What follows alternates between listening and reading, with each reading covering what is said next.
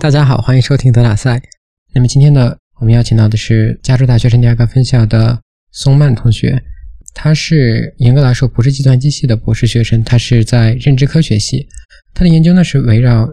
呃所谓的第一印象，就是说在我们第一眼看到一个人的时候，就会啊下意识的对这个人产生一个第一印象。比如说有些人会看起来值得信任，有些人看起来非常的聪明，甚至有些人可能说看起来不善交际。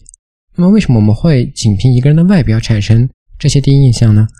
嗯，宋曼的研究就是试图解决这些问题，同时在这个研究过程中，他会用到一些就是以很有趣的方式用到一些机器学习相关的内容。谢谢宋曼来到德塔赛，感谢邀请。那我们第一个问题从你你是怎么想到去研究第一印象这个课题开始？对，为什么你觉得它是一个重要的？在认知科学或者在计算机科学里面是一个重要的课题。嗯，这个问题有一个非常官方的说法，然后也有一个真实版生活的说法。真实版生活的说法呢，就是呃，大家知道研究中有很多随机性，可能你一开始碰到了一件事情，然后它引出了下一件事情，呃，就是经过这一系列的蝴蝶效应，我就入了这个。嗯，第一印象这个课题的门儿，嗯，但是实际上，呃，吸引我接着走下去的原因呢，是因为就是第一印象是一个非常普遍发生的现象，就是当你遇到一个人或者是看到他的照片的时候，你的大脑是在不由自主并且很短的时间内就自发的做出了一个判断，嗯，他甚至不需要你的过过脑子的思考，嗯，而大家对这个这种判断多多少少又是有一定共识的，这种共识就包括可能有。很多人之中，大家都会同意，有一些人看起来比另外一些人值得信任，可能你更愿意跟他交朋友，或者是有一些人看起来更加的有侵略性，你可能会想要避而远之。那么，就是在我们群体的这种第一印象的共性被共识背后，到底隐藏着怎样的信号？我们是怎么样从这个视觉信号，然后把大脑？经过加工，然后把它转换成了我们的这样一种主观的感觉，这个就是我研究的问题。那么我研究的手段呢是，嗯，首先是用心理学的方法去收集到大众对各种嗯各样的第一印象的一些主观的评价，嗯，也就是所谓的建立一个数据集。然后数据集来了之后，我才会用机器学习的一些方法去建模、去 model 它。刚刚我们说到了第一印象的就是一些特点，但是还没有说它为什么对我们的生活很重要。它对我们生活的重要性体现在就是从个人、从社会方面都都有一定的影响。从个人方面很很直观、很简单的，比如说你在选择朋友或者是选择伴侣的时候，你多多少少会受到第一印象的影响。嗯，然后在社会层面呢，我们发现，比如说在选举的时候，嗯。在某一些国家，大家对每个候选人并不是很了解的时候，这个时候他的照片给人产生的第一印象，成为了一个很强的可以预测谁能当选的信号。那么这件事情就很有意思。嗯，然后在。呃，比如说经济学方面，比如说谁会得到升迁，然后在军队中谁谁能够被提拔到一个更重要的位置，然后包括在法庭上，嗯，什么样的犯人有可能会被判更重的刑，这些也多多少少受到人们对某一个人第一印象的影响，所以它其实是渗透在我们生活的方方面面之中，这也是为什么，嗯，它和现实世界是有关联的。嗯，啊，这这个课题是在心理学之中被很透彻的。研究过，就是有一个研究历史的课题，是吗？对对，嗯，那嗯，用用比如说用计算机科学或者用数据科学的方法，跟以前之前的嗯啊研究方式有什么不一样呢？嗯，像之前比较经典的一些研究呢，我呃，它就是最经典的一支是由普林斯顿大学心理系教授。Alexander Todorov 他主导的一系列研究，那么在这些研究中，当时还是用的比较传统的心理学的范式。所谓传统的心理学范式，就是指可能是一个相对控制的非常严格，然后嗯数量比较少的一个数据集，然后嗯。总的来说，就是小数据比起现在的大数据来，然后同时，嗯，它的这个建模可能也用的是比较传统的计算机视觉的模型，但是我们现在有了更多的选择，然后我们可以去获取的数据也变得更多，这个就使得你这个模型的预测性和表达性更强。那你刚说到我们要收集很多的数据，嗯，就是你前期的工作都是跟收集数据有关系，你大概是就是收集什么样的数据呢？嗯，就是呃，其实我们收集的数据，呃，它来源于互联网，呃，其中有一部分数据是嗯，之前 MIT 心理系的嗯一个团队他们收集的，他们在他们采集的是在美国的互联网上。嗯，大概收集了两千，呃，收集了十万张人脸，然后其中在十万张人脸中，他们选取了两千张，在各个维度上给第一印象进行标定。那么我。我个人比较感兴趣的呢，是一个文化对于第一印象会有哪些影响，所以我们用类似的方法，在中国的互联网上也收集到相应多数量，也就是两千人左右的这个中国用户，比如男女男女老少他们的照片。那么接下来我们会对这些照片进行标定，收集人们对这些照片的印象。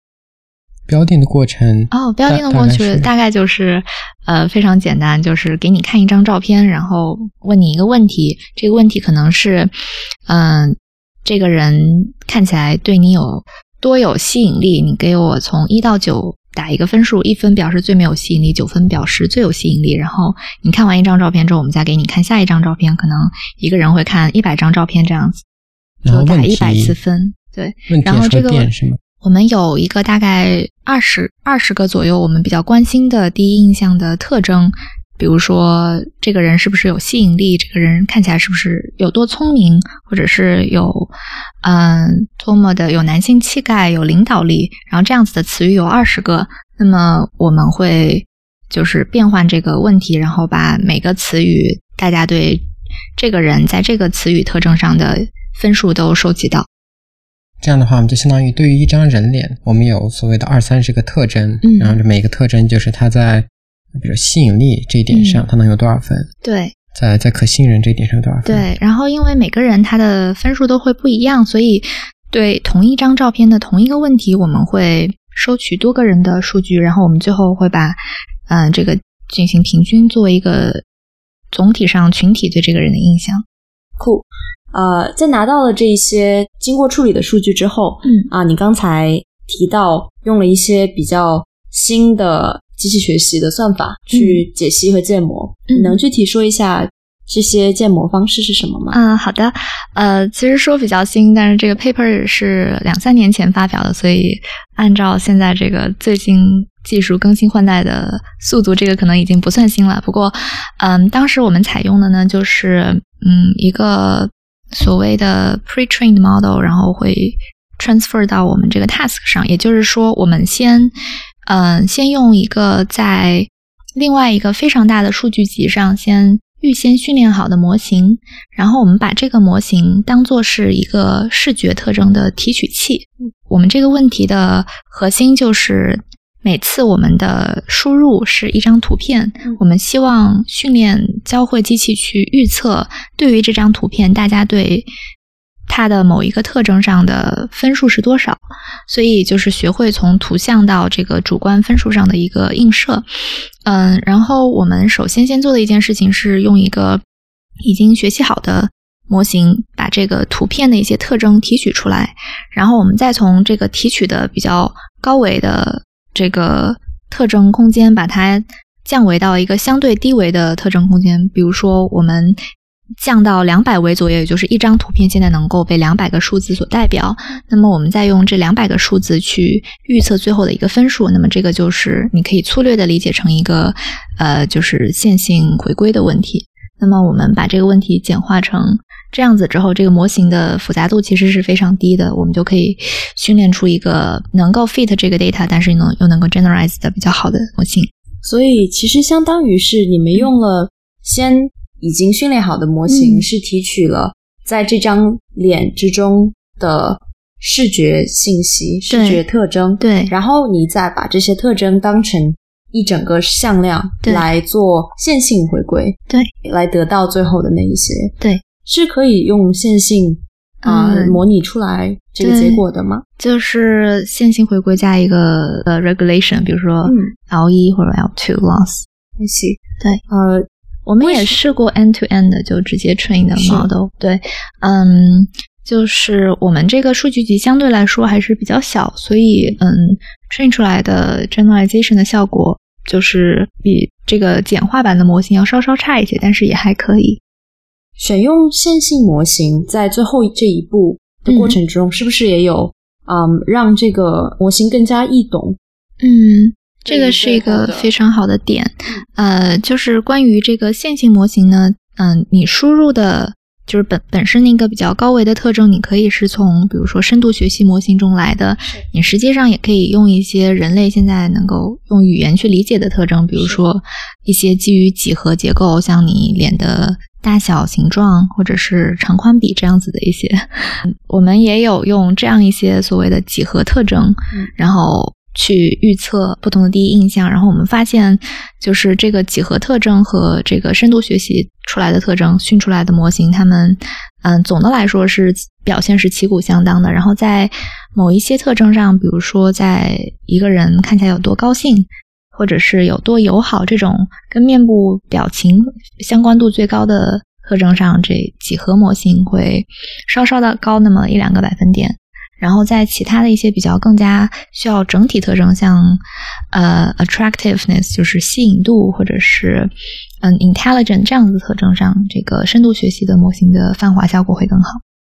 这个这个你刚说的，嗯，几何模型是说我们需要人工的去看这个图片，然后来描述它吗？嗯，呃，是说这个模型的特征是人类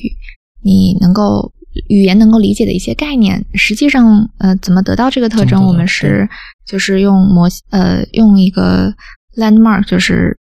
一个算法，它可以自动的把你脸上的一些关键的点标出来，然后我们再根据我们事先定义好的一些，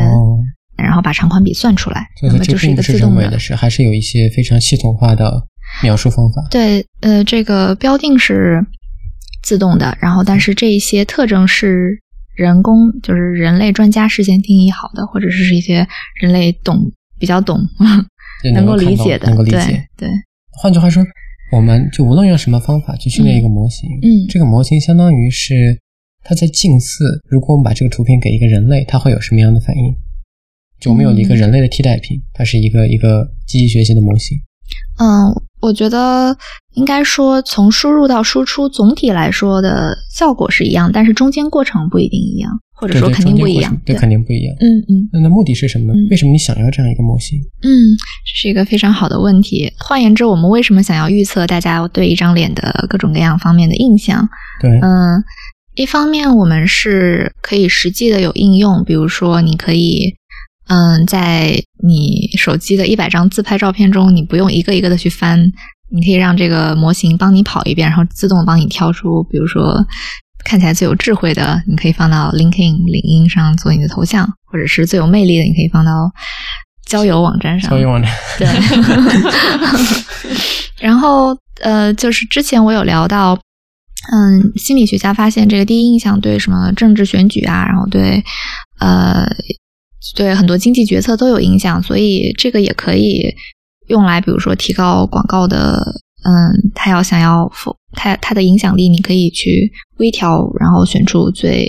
或者是你可能可以预测一些候选人，他们可能会引起的人们的第一印象是怎么样。那么这个可能就涉及到一个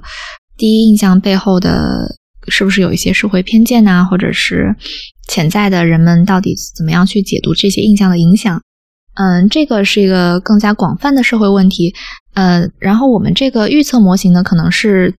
我们可以去大呃自动的去解决这个问题的第一步。因为如果你有一个模型可以自动的预测人们到底对它的印象是什么样的，那么我们接下来就可以进一步分析这个会产生什么样的影响。那么有了新的数据进来，我们可以不用每次都找一百个人来给我标一次，我可以用这个模型去自动的去，嗯，相当于去模拟大众的反应。你刚刚提到说，就第一印象，嗯它有时候会引起社会偏见这些，这让我想到，就是说，如果我们现在问你的调查的这个调查对象，你为什么觉得这张人脸值得信任，或者你为什么觉得这张人脸很有魅力？嗯，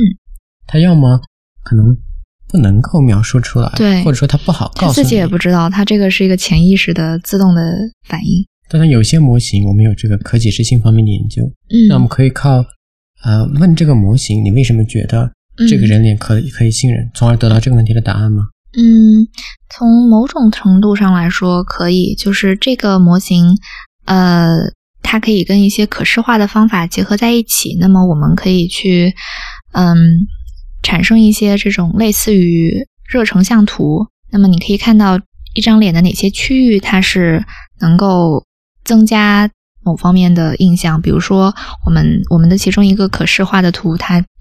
它你可以看到，就是一张微笑的脸，它嘴角扬起来的部分就被标上了红色，就说明这些部分是使得模型认为这张脸非常的。开心的，那么还有一些额头或者是一些呃，比如说鼻子、眼睛的部分，嗯，这些也被打上了红点。那么你就知道这些区域很重要。但是，嗯，这种这样子的热力学热成像图，它只能给你提供一个比较 intuitive 就直观的印象，可是它并没有解释各种各样的变量之间它们各种 interaction。这个是这种可视化，它它只能提供有限的信息。如果我们真的想要一个非常非常透彻的，嗯，理解，就是我们首先得定义到底什么样是透彻，到底达到一个什么样的解释，人们觉得啊，茅塞顿开，是说，嗯，我是不是知道我我我把我的脸朝着某个方向变化，它就能够变得更加有吸引力呢？那么这个就引起了我的下一个工作，就是我们现在。能够预测出每张脸它被人们感知到的分数是怎么样？我们能不能用这个信息去把你的脸朝着某些特定的方向去修改，或者说让你换一个某一种表情？对，就类似于这种。对，所以他会给你给一个建议，说如果你做这样的表情，就类似于一键磨皮，但是这里是一键变得更智慧，或者是 更加有领导力这样子。所以是直接在图像的基础上面对它进行修改吗？对，就是你的输入就是你本来的图，你的输出是你朝着某个方向想改变的程度。在在你看到的例子里面，有没有嗯，是这些变化是什么样的呢？你可以嗯嗯描述一下吗？大概用语言描述一下，有一些是大家呃想一想觉得很很有道理的变化，比如说。那个改表情让你变得微笑，那么你就会变得看起来更友好，并且更加有吸引力。然后还有一个大家可能也也觉得很合理的，就是它会改变你的这个实实际上是改变了很多。比如说，就类似于化妆达到的效果，你发现他的那个眼睛眉毛之间的对比度变强了，然后眼睛也变大了，然后你发现他那个模型自动的给脸给嘴唇增加了一些颜色。你发发现那个脸型也有一些变化，这些是你肉眼直接直观感受到的变化。当然，还有一些可能很细小的，比如说皮肤的这个颗粒度的变化，你可能不一定一眼看出来，但是实际上它可能也变了。然后，并且，嗯，很多变量之间它们的 interaction 就是交互作用，对，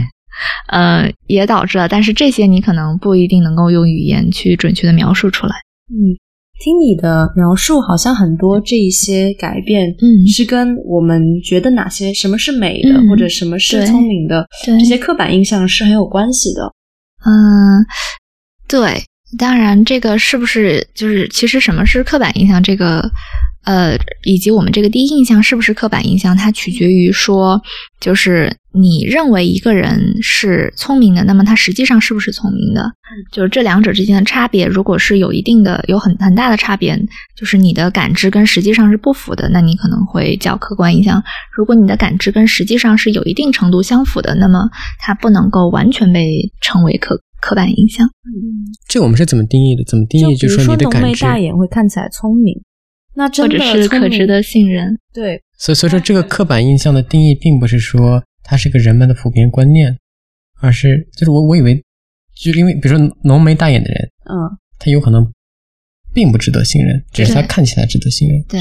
但这种时候，我们不把它叫刻板印象，至少在这个研究中。比如说，如果大家觉得男性就是编程或者是数学、物理、理科方面能力比较好，然后女性就是文科比较好，这个。为什么是一个刻板印象？因为实际上不是这样子。哦，但是但是浓眉大眼的人并不总是值得信任的，所以它是一个刻板印象。所以它也是一个刻板印象。那那个什么例子？它不是刻板印象？呃，这这一块的研究也有很多，就是大家，嗯，比如说在智，就是看起来谁比较聪明这个方面，那么就有研究者他去真正的测这个脸的主人他的智商，然后就看。这样，这两者之间，就人们的印象跟他实际的智商之间有没有关系？然后，关于这些研究有很多相互矛盾的结果。就有的研究显示有关系，有的研究又显示没有关系，所以依然是一个很有争议的问题。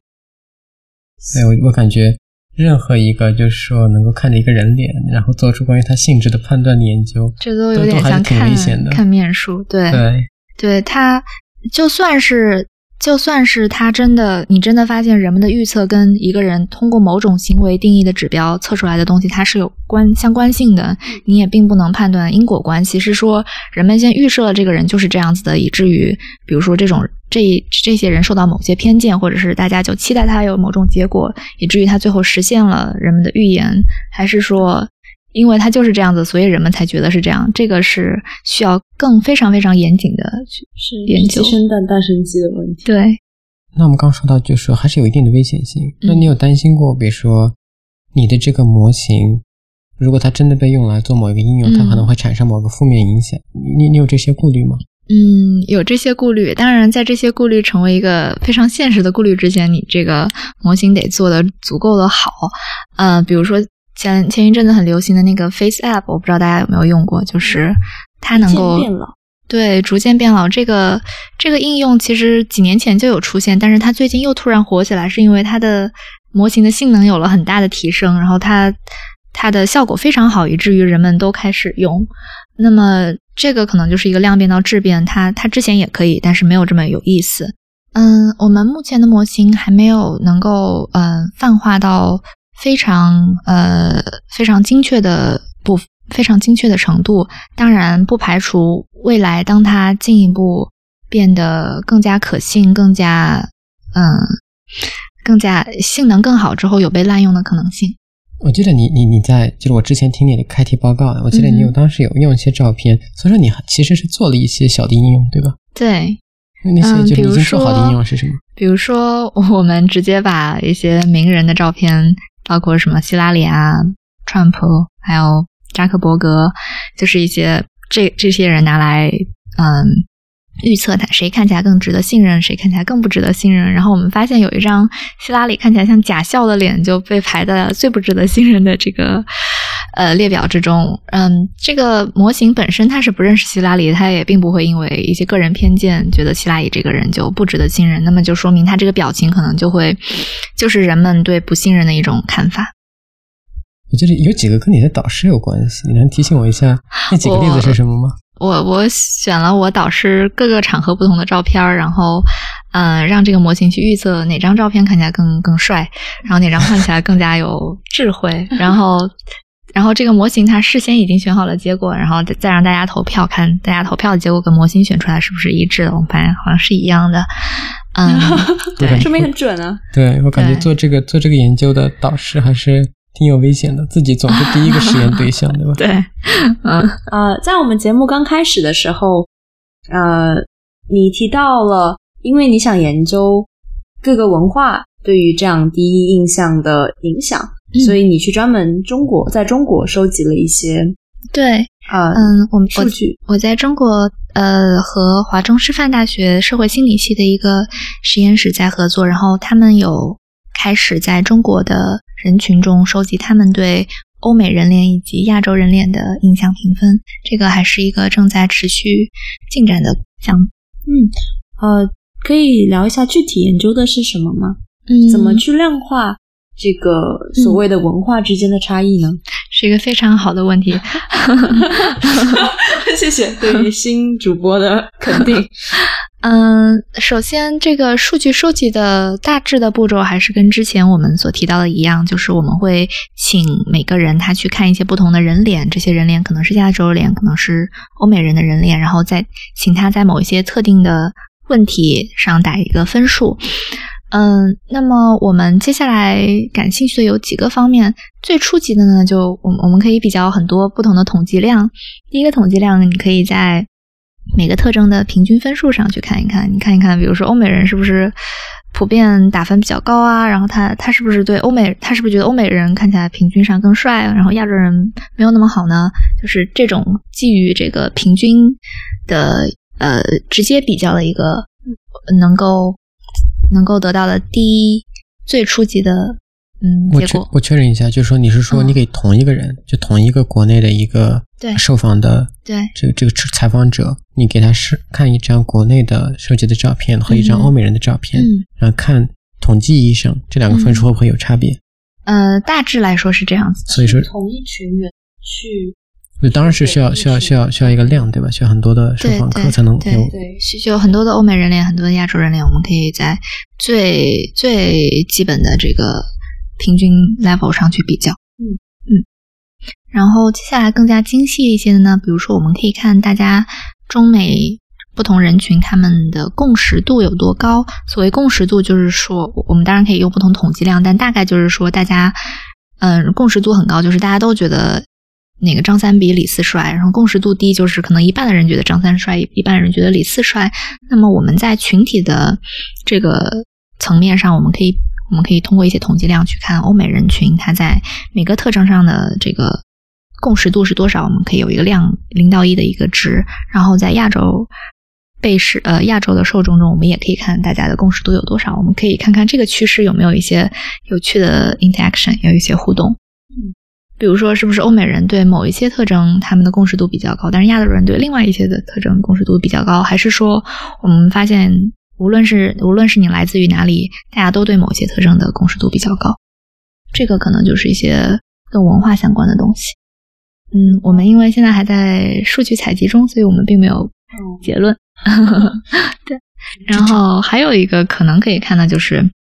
嗯，对我们不是有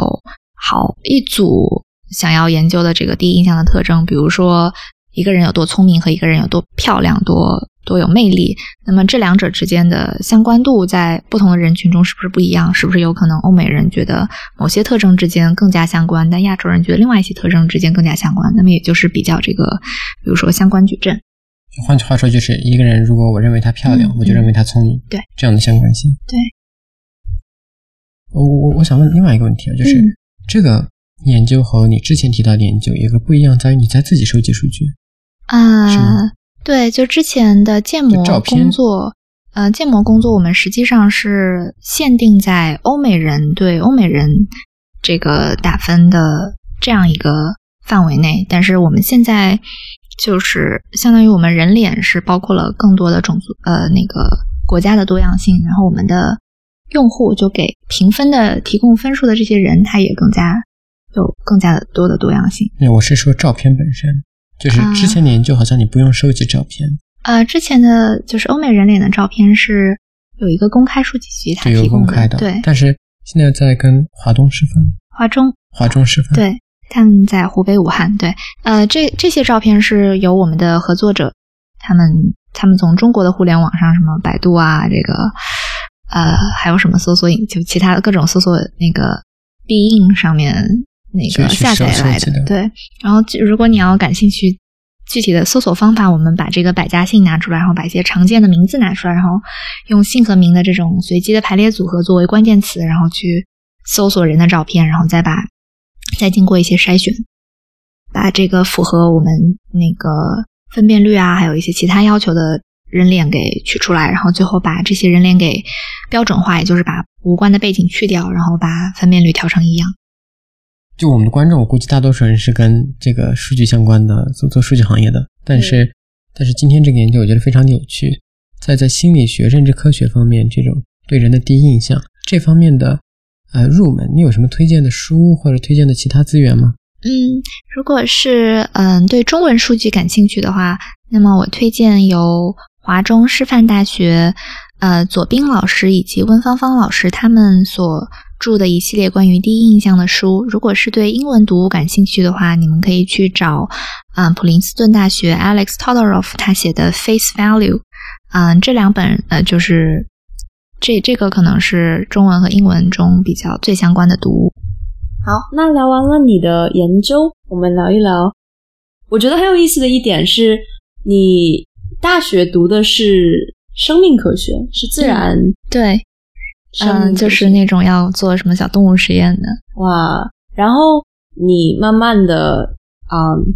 跨跨学科到了认知科学嗯哼，和心理学，嗯，然后最近我们认识你，我和阿老师认识你是在计算机科学的嗯哼，楼里面，请问这个转折你是怎么决定，嗯或者是什么样的心路历程呢？哦，其实我在呃大学学生命科学的时候，我当时比较感兴趣的就是人的大脑和认知。嗯当然，因为是从生命科学的角度入手，所以我当时是做了一些神经科学的研究，嗯是在动物身上，就包括猫和猴子。然后是研究它们视觉皮层是如何编码和处理一些信息的，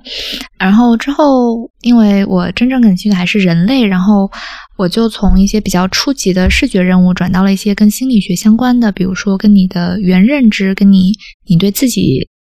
各种呃任务中的表现有多少自信心这样子的任务，就转到了比较偏心理的角度，嗯，然后。也是因为还是对人类的认知比较感兴趣，所以申请了 UCSD 的呃认知科学系。那么在这个系系里面，嗯，我们可以我们接触到了各种各样的课程，其中很重要、很有趣的一部分就是机器学习相关的课程。有了这个的帮助，你就可以有更多各各种各样的手段去嗯去 model 你的 data，然后可以做一些比较有意思的嗯操作。所以，嗯，所你所说的机器学习是你从博士的时候才开始接触的吗？嗯，从博士开始之前一年，在那个 Coursera 上学了 Andrew 的 Machine Learning 幺零幺，所以是有用的。对，那对于比如说从生命科学或者认知科学背景的同学，想要学习一些机器学习或者数据科学方面的嗯知识，你有什么建议吗？嗯，我觉得首先有这个想法特别好，就已经把握住了时时代的脉搏。那么，呃，就网上有各种各样的资源可以好好的利用。像我刚刚说帮助我入门的那一门课，我觉得放到现在依然是一个很好的入门课。然后，可能现在各种 Python 教程也很多，然后这个可能是一个相对来说还比较容易上手，并且也很实用的工具，所以欢迎大家学起来。我需要设计一下，就是我是六个月前和松曼约了录这一期，但是拖了六个月，原因是原因是松曼呢去做了一个很长时间的实习，三个月，哦，三个月，不好意思，想的，对，三个月的实习。嗯。你这段实习经历和你博士研究有有一些关联性吗？啊，问到了一个非常拷问灵魂的问题，其实是没有直接的关系。我之前嗯，三个月，四月份到六月份在亚洲基础设施投资银行实习，然后嗯，在那个地方，很多人就我们聊天的时候聊起我的背景，大家的第一个问题都是嗯，你为什么在这里？所以就嗯。看起来就是没有很大的关系。然后，之所以我会去申请这个实习，是因为，嗯，我对世界的很多方面都非常的感兴趣。然后，学术上，学术当然是一个非常广阔的天地，你在这个这个世界，你就可以去探索一辈子。当然，我还想去了解，嗯，真实世界的各种各样的其他方面。所以，在这个。嗯，亚投行它是一个国际组织，也是一个多边发展银行。在这个里面，我就，嗯，我我做的事情，如果说要寻求它跟博士之间相关性的话呢，可能是说我把我的这个文献，嗯，快速检索、搜索信息、搜收集的能力用到了一个新的投资相关的领域。然后我我需要去调查技术在，嗯，某一些具体的，嗯，具体的。行业有哪些应用？然后它是如何改变了这个行业的投资的一些，比如说供需比，或者是产生了哪些新的机会？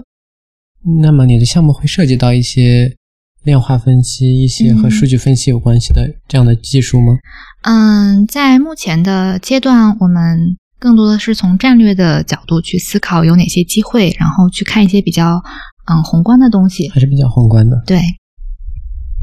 德塔赛的上一期节目还是上上期节目，就是哦，你在说一年前的事情，一年前的事情，提醒我一下。我们采访了啊、我阿老师和舒燕采访了啊、物理系的一位同学，对对？然后我觉得像宋曼刚才讲的这些内容和和物理系那位同学讲的内容，其实是给研究这个机器学习本身的人带来了一些新的视角。你有觉得吗？作为我来说，我我们更多的是用机器学习的一些方法去嗯帮助心理学家和社会科学研究者去理清一些事情之间的关系。嗯，给了我们更多定量的刻画的这样一个选项。对我感觉就是更多更多的这种数据科学或者机器学习方面的从业者，他用这个建模的方法，可能是说我要预测一个什么东西，或者我要取代一个啊现在需要很多人类去做的事情。嗯但是就这两期节目让我学到的就是，这个模型其实一定程度上它自己可以作为一个研究对象，就有点像实验室里面的小柏树。是是是，它可以帮助就是你学到的东西，你可以去去解释它。嗯，可能大可能大家比较关心的是说，用这些机器学习的方法到底给我们这个心理学科或者是社会科学带来哪些那个新的洞见 insight？我觉得可能是呃，取决于你要怎么样问这个问题，以及你你用这个模型你在哪个方面可以去量化一些差异。比如说，我们之前做的一些可视化的研究，它在某种程度上，你直接通过肉眼看这个一个人脸是怎么样从不可不那么值得信任，渐渐的变成越来越值得信任，这个连续的这样一个变化，你就能够这这个就是某种程度上的一个 insight，一个嗯新的新的信息。嗯，然后另外一些方面可能是统计学上，你可以去得到一些定量的东西，你知道在哪些方哪些方面上两个文化是一样的，哪些方面上两个文化是不一样的。但这个可能跟继续学习的关系不是那么大。以上就是我们今天准备的内容了。那么在我们节目结束之前，宋曼，你还有什么要跟我们的观众分享的吗？嗯，我还挺好奇我们的观众朋友们都是大概什么年龄段，然后你们都在从事哪些行业？啊、我觉得现在这个嗯世界特别大，然后每个领域都在发生很多新鲜的事情，很有意思，所以大家可以就多多的去探索，直到找到你最最有热情的研究方向。嗯不要不要不要坚持在这个十九岁时选的那个专业上一条道走到黑。对对对，是这样的。我还可以给那个华中师范大学社会心理科学系的左斌老师和温芳芳老师实验室打个小广告，他们在嗯刻板印象，然后第一印象相关方面都有很多研究，很有意思。如果感兴趣的同学可以查看一下。那么今天的节目就到这里，我们下期再见。再见。「